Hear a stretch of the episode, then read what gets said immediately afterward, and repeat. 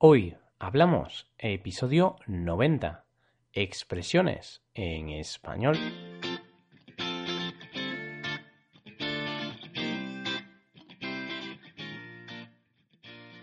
Bienvenidos a Hoy Hablamos, el podcast para aprender español cada día.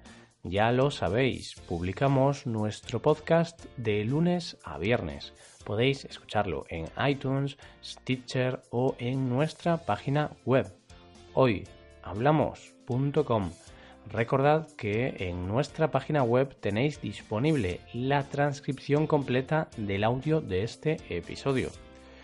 Un día más os traemos nuevas frases y expresiones para sonar de forma más natural, de la misma forma que los hablantes nativos lo hacemos a diario. Hoy hablamos de expresiones con el verbo meter.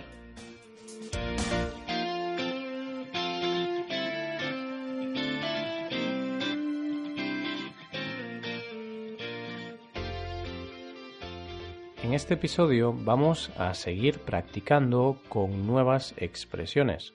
En el día de hoy te voy a enseñar algunas expresiones con el verbo meter. Como ya sabes, el verbo meter es uno de los más usados en español. Según la RAE, la Real Academia Española, significa introducir o introducirse dentro de una cosa o en alguna parte. Algunos sinónimos pueden ser insertar, introducir o penetrar. Yendo al grano, es decir, yendo directos al tema de hoy, en este episodio vas a aprender o repasar las siguientes expresiones. En primer lugar, meter cizaña. En segundo lugar, meter la gamba. En tercer lugar, meter las narices. Y por último, la expresión meter el dedo en la llaga. Comenzamos con la expresión meter cizaña. Cizaña. Qué palabra tan rara, ¿verdad? La cizaña es una planta que puede crecer en los sembrados de cereales. Esta planta tiene unos granos tóxicos, unos granos dañinos que pueden arruinar la cosecha. Conociendo el origen de esta palabra, el sentido de la expresión está muy claro. De esta forma, meter cizaña se utiliza en situaciones en las que una persona hace o dice algo para intentar perjudicar a otras personas. Por ejemplo, en un grupo de amigos, si hay una persona que está hablando mal de otra, a sus espaldas, es decir, a escondidas, esa persona está metiendo cizaña para influenciar al resto de amigos. Meter cizaña es algo propio de personas manipuladoras y malintencionadas. Así que más vale no ser un cizañador, lo que en un contexto informal sería la persona que mete cizaña. En segundo lugar, pasamos a hablar de la siguiente expresión del día. Voy a intentar explicarte esta expresión lo mejor posible para que la puedas entender. Intentaré no cometer ningún error. Por eso voy a intentar no meter la gamba. Y meter la gamba es precisamente esta segunda expresión del día. Se dice que alguien mete la gamba cuando comete un fallo o se equivoca. Meter la gamba significa exactamente lo mismo que meter la pata. Si escuchas nuestro podcast, seguro que te suena de algo lo de meter la pata, ya que hablamos de ello en un episodio anterior, concretamente en el episodio número 30.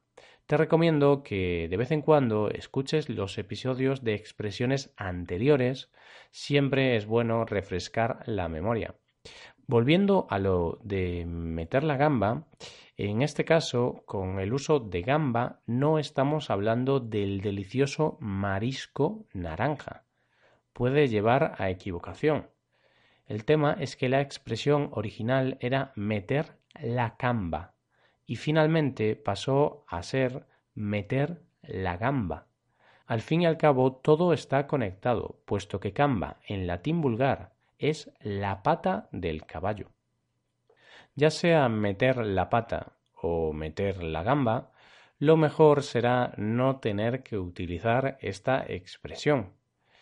Eso sería una buena señal. Algo que tampoco es muy bueno es meter las narices, no al menos en una forma literal. Esta expresión es muy útil para describir a esas personas que se entrometen en asuntos que no les corresponde.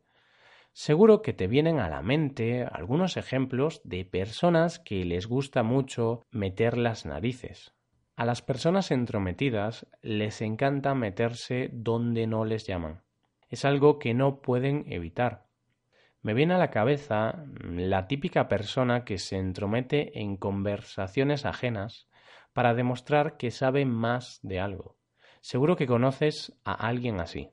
Yo conozco a unos cuantos. Por ejemplo, el típico compañero de trabajo que mete las narices en otras conversaciones. El por qué puede ser por varios motivos. Demostrar que sabe más del tema presumir delante de los compañeros o simplemente porque tiene curiosidad. Sin embargo, hay un ejemplo perfecto de persona a la que le gusta meter las narices. Te hablo del vecino curioso. La figura del vecino es muy interesante. ¿Quién no tiene un vecino al que le gusta meter las narices? Ya sea mirando a través de la mirilla de la puerta o escuchando a través de las paredes, a todo vecino que se precie le gusta meterse donde no le llaman. Te hablo ahora de la última expresión del día, meter el dedo en la llaga.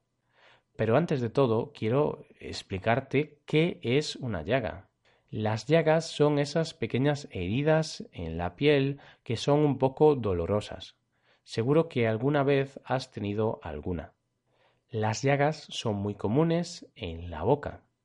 Dicho esto, ¿qué significa meter el dedo en la llaga?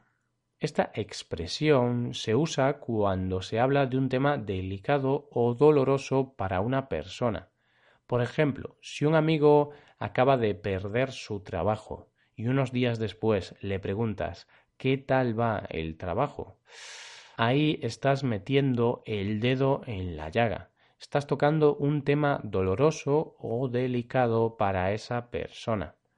O imagínate que tu hermano pierde el móvil y al poco tiempo le dices si te puede dejar el móvil para hacer una llamada. Ya sea de una forma voluntaria o involuntaria, estás metiendo el dedo en la llaga.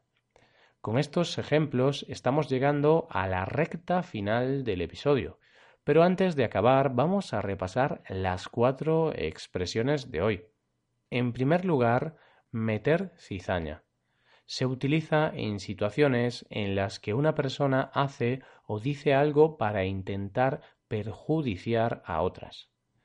La segunda expresión ha sido meter la gamba.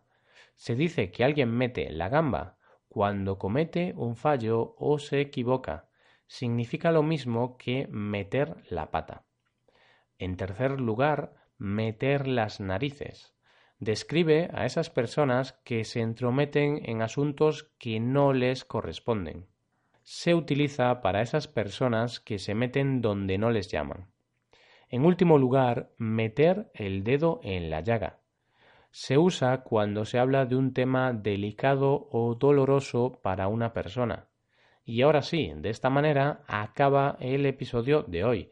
Espero que hayáis disfrutado y hayáis aprendido con este podcast. Si queréis ayudar a la creación de este podcast, sería magnífico que dejarais una valoración de 5 estrellas en iTunes. También me gustaría recordaros que podéis consultar la transcripción completa de este podcast en nuestra página web hoyhablamos.com Muchas gracias por escucharnos. Nos vemos en el episodio de mañana, donde hablaremos de noticias en español. Pasad un buen día. Hasta mañana.